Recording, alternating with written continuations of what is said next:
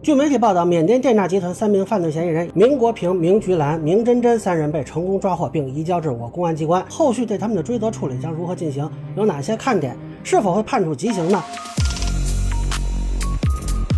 大家好，我是关注新闻和法律的老梁，欢迎订阅及关注我的频道，方便收听最新的新闻和法律干货啊。根据公安部发布的信息呢，在缅甸各方的大力配合下，明国平、明菊兰、明真真三人被成功抓获，并移交至我公安机关，中缅联合执法取得重大战果。而明家首要分子明学昌是畏罪自杀了。那可能有的网友不太了解这个情况啊，简单介绍一下，这个明学昌呢是缅甸果敢当地的一个军阀，也是这个诈骗集团的首要分子。有报道说呢，他是靠贩毒起家。明家是当地的所谓四大家族之一啊，但其实果敢大概两千七百平方公里，差不多就是房山、海淀、丰台三个区加一块这么大，人口呢就二五万人，还没有北京大一点的小区人多。天通苑还有七十万人呢。所谓这个四大家族嘛，其实就没有说那么热闹。那这个明家集团呢，是以明学昌为首，他的儿子明国平、明国恩，女儿明菊兰都是成员。明菊兰的丈夫叫毕慧军，这个人已经被中国警方抓获了啊。前一阵有一个规劝视频，就是他在出境。果敢的亲朋好友们，我是毕慧君。目前我在这边一切都好，你们放心。这段时间我认真想了很多。我们果敢搞电诈挣得钱，都是中国老百姓养老钱、看病钱、救命钱。多少家庭支离破碎，多少人倾家荡产。果敢不能再从事电诈活动了，绝不能再对中国人民造成伤害了。这次中国政府下定决心，不清除电诈，绝不收兵。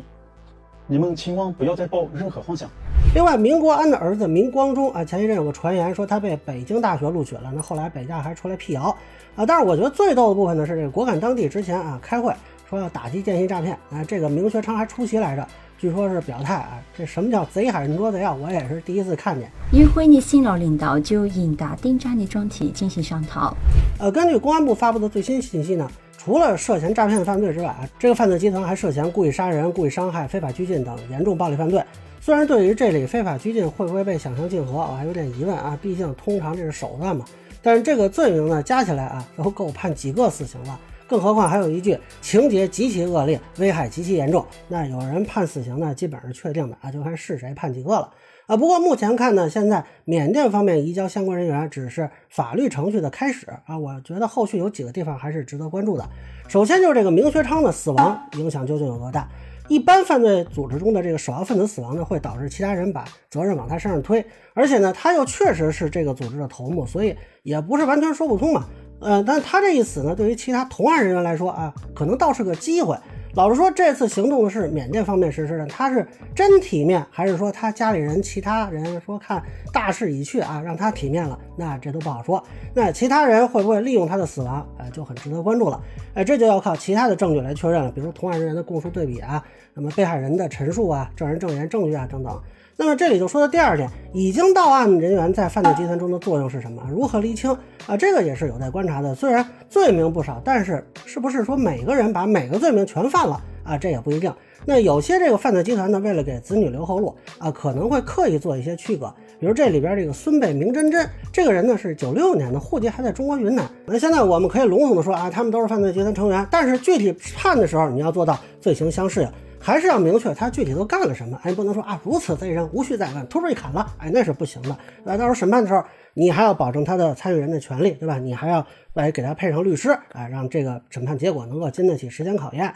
那么第三点呢，也是我个人最关注的，就是警方对证据搜集的进展如何。现在这人员是移交了，看着也是大快人心。但是我更关心的是证据都移交了什么？比如说从他们的住所有没有搜出一些账本之类的物证？故意杀人有没有现场勘查、尸体解剖的信息？他的同伙有没有如实供述？受害人的相关的陈述是什么样的？现在还有没有受害人还没有发现的情况？那这些呢？后续给他们定罪量刑也都是必须要确认的啊。可能普通人会觉得，哎，抓人就是最大的事儿，但其实呢，对于法律程序来说，后续的工作未必就容易。也是需要公安机关投入大量工作啊，花费心力跟这个犯罪分子去斗智斗勇来固定证据的啊，甚至有的时候呢，这个环节反而更难啊，并不是说往那儿一坐啊，这个嫌疑人就都老实交代啊，谈条件、耍心眼儿、赌侥幸，这很常见的啊。所以说，公开报道提到呢，是在充分掌握相关犯罪事实和证据基础上进行的通缉，但是通缉的标准和判决的标准是不一样的。你抓到人之后，固定证据等等这些工作做好了，后续才能批捕、起诉、判决、执行。那大家看到劳荣枝啊抓到人之后折腾了多久？那还是有法子英案审判的基础的。那很多证据啊多少年前之前固定好了的。那明家这个案子人员众多，关系复杂啊，又是涉及跨国的犯罪，缅甸那边能给我们提供多少证据材料？他们提取证据的水平怎么样啊？这个都不清楚。那我们这边到底现在的证据情况是什么样啊？我觉得难度还是有的，公检法的同志可能得忙活一阵子。第四点呢，也是很值得关注的，就是民事的部分。那电诈集团的主要犯罪是涉及骗取内地居民的财产的。那么现在他们的财产啊，有多少能够被追回的啊？有多少是能够返还给诈骗案的受害人的？这个也是值得关注的。公安机关现场向十八名事主返还四百零三万元被骗钱款。同时，他们在伤害案、杀人案、非法拘禁案中的被害人啊，其实也有提起附带民事诉讼的权利。那能否有足够的财产来补偿他们的损失？呃，这一点后续也是可以期待的吧？啊，毕竟我们打击电信诈骗，惩罚不是目的，维护普通公民的合法财产和人身安全才是最终的目的。当然，不管怎么说呢，明家诈骗集团的覆灭啊，都是非常重要的意义的。那随着中缅合作打击诈骗犯罪的进一步开展，相信肃清缅甸境内的诈骗人员是有希望的。不过这里也提醒啊，不要因为打掉了一个诈骗团伙就掉以轻心。那电诈这个黑产的盈利能力，它还是非同小可的。风险比贩毒小，利润比贩毒高。所谓的杀头的买卖有人做。啊，即便是说这个缅甸境内肃清了，这些诈骗集团会不会说转战其他地区啊，非洲啊、南美之类的，这个也不好说。那还是要对电信诈骗高度防范、高度戒备啊，不能掉以轻心。天下无诈，恕我直言，没那么容易啊，这可能是一个比较长期的工作。那以上呢，就是我对缅甸诈骗集团三人被移交情况的一个分享。个人浅见难免说了，欢迎互动意见，小伙伴在评论区、弹幕里给我留言。如果觉得稍微还有点意思，您可以收藏播客老梁不郁闷，方便收听最新的节目。谢谢大家。